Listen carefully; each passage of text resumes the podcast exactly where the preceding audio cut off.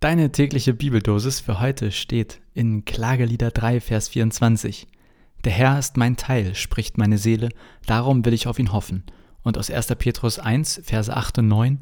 Ihn habt ihr nicht gesehen und habt ihn doch lieb. Und nun glaubt ihr an ihn, obwohl ihr ihn nicht seht. Ihr werdet euch aber freuen mit unaussprechlicher und herrlicher Freude, wenn ihr das Ziel eures Glaubens erlangt, nämlich der Seelen Seligkeit. Sage mal, der Vers, der wollte ja gar nicht mehr enden hier.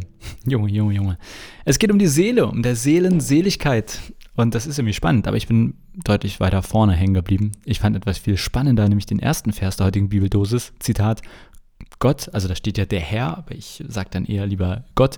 Gott ist mein Teil, spricht meine Seele, darum will ich auf ihn hoffen. So, was heißt das denn? Gott ist mein Teil. Habe ich mal nachgeforscht und in andere Übersetzungen geguckt. Und äh, zum Beispiel in einer gefunden heißt es, mein Anteil ist der Herr. Und dann gab es da so eine kleine Erklärung zu. Und da steht, dass mit Anteil Losanteil gemeint war.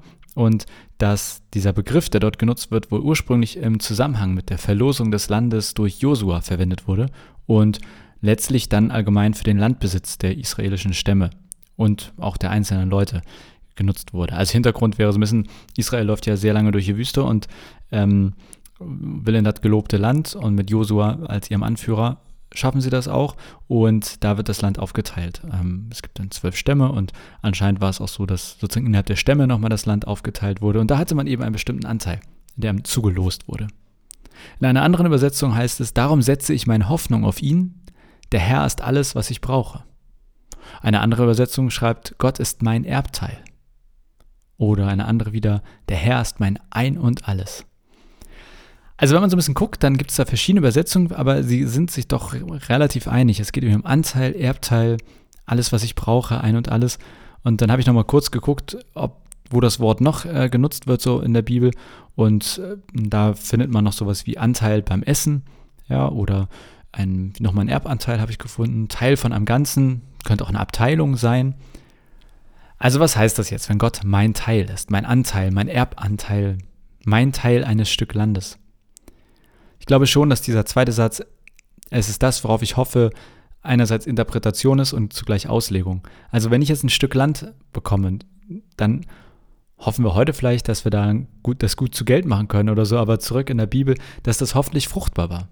Das Stück Land, das ich hatte, entschied im Prinzip darüber, wie ich leben konnte. Ob ich abhängig sein musste oder selber bewirtschaften konnte, Gewinn erwirtschaften konnte. Beim Erbanteil ähnlich. Das war das, worauf man hoffen konnte. Ja, wenn man vielleicht selber auch nicht ähm, viele Mittel hatte oder wenn man aus einer Familie kam, dann war natürlich normalerweise das Geld, der Besitz bei den Eltern. Und der Erbanteil war das, worauf ich dann wieder aufbauen konnte. Und wenn ich enterbt worden wäre, dann wäre aber richtig duster gewesen. Jetzt heute, heute ist, ähm, ich nehme die, gerade die Folge gerade auf und heute Abend äh, steht Football an und äh, ja, da würde ich sagen, mein Stück der Pizza, ne? Das ist das, auf das ich hoffe und ich hoffe, die wird gut. Ist natürlich jetzt ein bisschen banal gesprochen.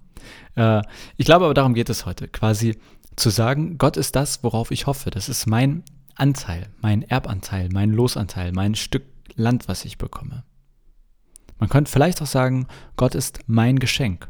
Das ist das, was ich bekomme und darauf baue ich auf.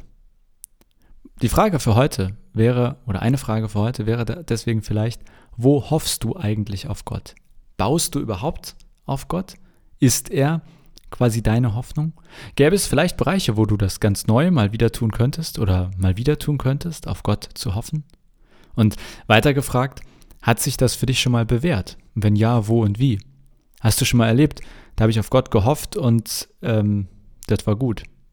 Ich freue mich auf jeden Fall davon zu hören, aber mit Sicherheit freuen sich auch Menschen um dich herum davon zu hören. Natürlich jetzt nicht so aufgezwungen, aber vielleicht fängt man ja erstmal mit anderen Christen und Christinnen an oder in, in einer christlichen Gemeinschaft, in der du unterwegs bist, sich gegenseitig zu erzählen, da habe ich auf Gott gehofft und ich habe Folgendes damit erlebt. So viel für heute und ich wünsche dir einen wunderbaren Tag und bis morgen.